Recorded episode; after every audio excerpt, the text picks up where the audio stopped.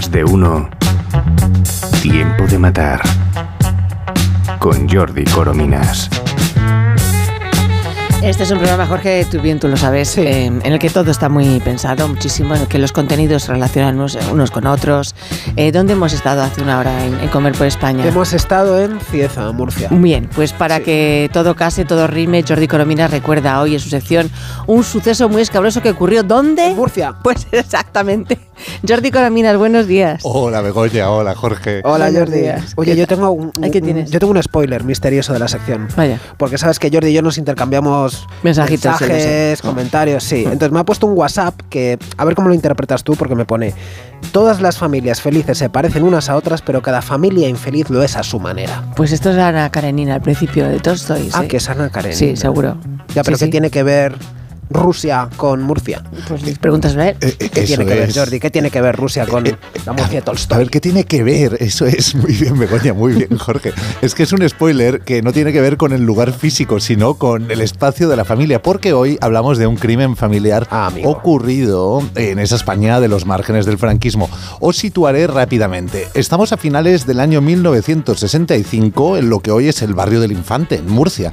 Ahí hay un conjunto de viviendas muy humildes, las viviendas benéficas del Carril de la Farola, donde habita la familia Martínez del Águila. Eran diez, el padre, la madre y ocho hijos. Una familia numerosa que es muy, muy típico de aquella época. Sí, como también lo es que los chicos trabajen desde bien jovencitos. El mayor José Antonio, 16 años, ayudaba a su padre Andrés, que era albañil, y el segundo Manuel, de 14, trabajaba como aprendiz de chapista.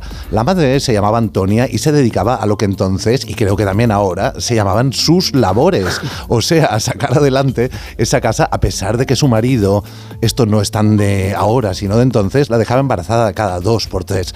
De hecho, cuando ocurrieron los hechos que vamos a recordar, valga la redundancia, estaba de siete meses. ¿Pero tenía hijas o solo tenía niños en casa? Mm, sí, de hecho, la mayor de las niñas, Piedad, quedaos con ella, Piedad, de 12 años, 12 e- años. echaba mm. una mano a su madre y se ocupaba de los más pequeños. No era lo único, porque también trabajaba puliendo piezas de motocicletas junto a otros de sus hermanos. allí trabajaban todos, los pequeños, los grandes, los medianos, todos trabajaban. Todo el mundo trabajaba, pero, a ver, tampoco exactamente era lo normal en esa época. A mediados de los años 60, España es un país que crece por el aperturismo, por las medidas tomadas por los tecnócratas de, del Opus Dei y en donde hay una cierta manga ancha en los medios. En otras ocasiones hemos hablado de la censura que existía en el primer franquismo con todo lo relacionado con los crímenes. Sí.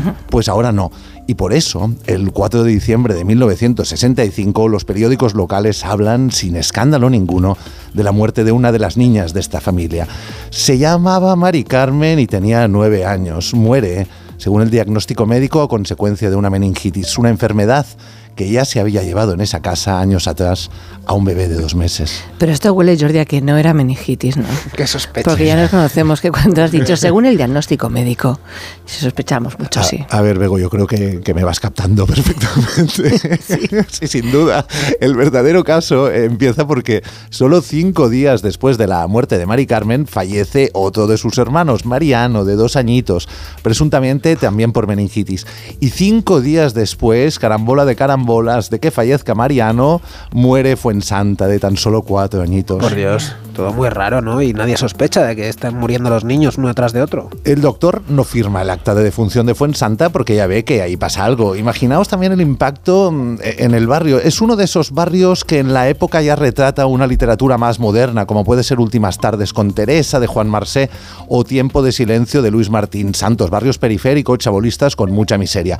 Pues bien, el impacto en ese barrio es enorme. Se hablaba de que podía ser un virus. A la familia incluso se la llevan al hospital provincial. Les hacen todo tipo de pruebas, pero no se les encuentra nada raro. Esto fue en diciembre, ¿no? Has dicho. Sí, sí. Pues vaya navidades esa familia, después de perder tres o cuatro hijos seguidos. Pero es que eh, no fue el último. Eh, el 4 de enero se les muere Andrés, de cinco años, y de la misma manera que sus hermanos. Es el mismo relato. De repente le empiezan a salir manchas rojas que se vuelven moradas. Le sube mucho la fiebre y sufre de desmayos y convulsiones. Pero los médicos no encuentran la cosa de todo esto, ni los médicos, ni los investigadores, ni nadie. Eh, es muy acertado por tu parte lo de mencionar a unos y a otros, a médicos e investigadores, porque a partir de la muerte de Andrés ya entran en juego los forenses para evitar más muertes y también para apaciguar la tensión en el barrio y el escándalo mediático. Lo que hicieron fue analizar las vísceras de Andrés y las de su hermana Fuensanta en el Instituto Nacional y en el de Toxicología. ¿Y qué encuentran ahí? Pues restos de virus, no. Lo que descubren son huellas de DDT y cianuro potásico. La mezcla, como podéis entender, eh, forma un tóxico. De hecho, para demostrar su efecto letal, se lo administraron en la Universidad de Murcia a perros y a conejillos de Indias, que palmaron en apenas unas O horas. sea, que eso demostraba ese resultado de los análisis que los niños habían sido envenenados, que no era una enfermedad. Eh, Claro está, y los primeros en ser señalados, como es lógico, fueron los padres presuntos envenenadores de cuatro de sus hijos. Cuando les detienen, el caso ya cobra auténtica dimensión nacional. Y fijaos que hasta Francisco Umbral acude a Murcia como corresponsal y queda fascinado por la ambigüedad de la niña Piedad, de la que os hablé antes, esa niña de 12 años que cuidaba de sus hermanos pequeños y que era una de las supervivientes de toda la desgracia. Bueno, pues cuando todo el país está pendiente del caso, en vilo y con los padres declarándose inocentes, viene Ay, el no. giro del guion. No, hay piedad, no, por Dios. Piedad, piedad. Una niña de 12 años. Piedad, piedad, esto es interesantísimo, porque al final quien desvela todo el misterio es un inspector de policía con un juego de astucia ejecutado en la mesa de un bar. Este inspector habla con piedad, se gana su confianza y le dice, oye, ¿te parece bien si le pongo una bola de esto, esto era cloruro, en un vaso de leche? Y la niña le responde que no, que eso podría hacer daño quien se lo tomara. Claro, a partir de ese momento el inspector ya le aprieta un poco y a la niña, la niña más bien, acaba confesando que ella es la que había matado a sus cuatro hermanos con una mezcla letal hecha con bolas de productos para limpiar metales y matarratas.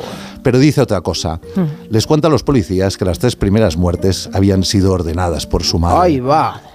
O sea, entonces Antonia sería la madre, la autora intelectual y la hija, la, la ejecutora, la autora del asesinato. Eh, Eso siempre según las, pela- las palabras de Piedad, pero Claro. no, porque a la postre eh, se demostró que ella, Piedad Martínez, era la única responsable de las muertes. Como era menor, no podían dictar auto de procesamiento y la ingresaron en un hospital psiquiátrico.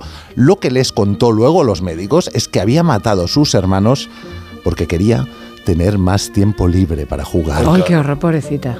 Si miramos el caso... Pobrecitos todos. A ver, pobrecitos todos. Sí, y, sí, sí. y ella también, recordemos sus 12 años, ¿no? Sí, sí. Y si miramos el caso con perspectiva, la causa última de estos crímenes horrendos es el problema de ese subdesarrollo en muchas barriadas periféricas. Eh, Los médicos, de hecho, remarcaron en sus informes que pese a ser una niña analfabeta, Piedad había sido capaz de urdir un plan muy sofisticado, lo que denotaba inteligencia pese a usarla con fines malignos. Pobre, ¿y qué pasó al final con Piedad? ¿Qué, qué fue de su vida? Porque claro, era menor, no la pudieron meter en la cárcel.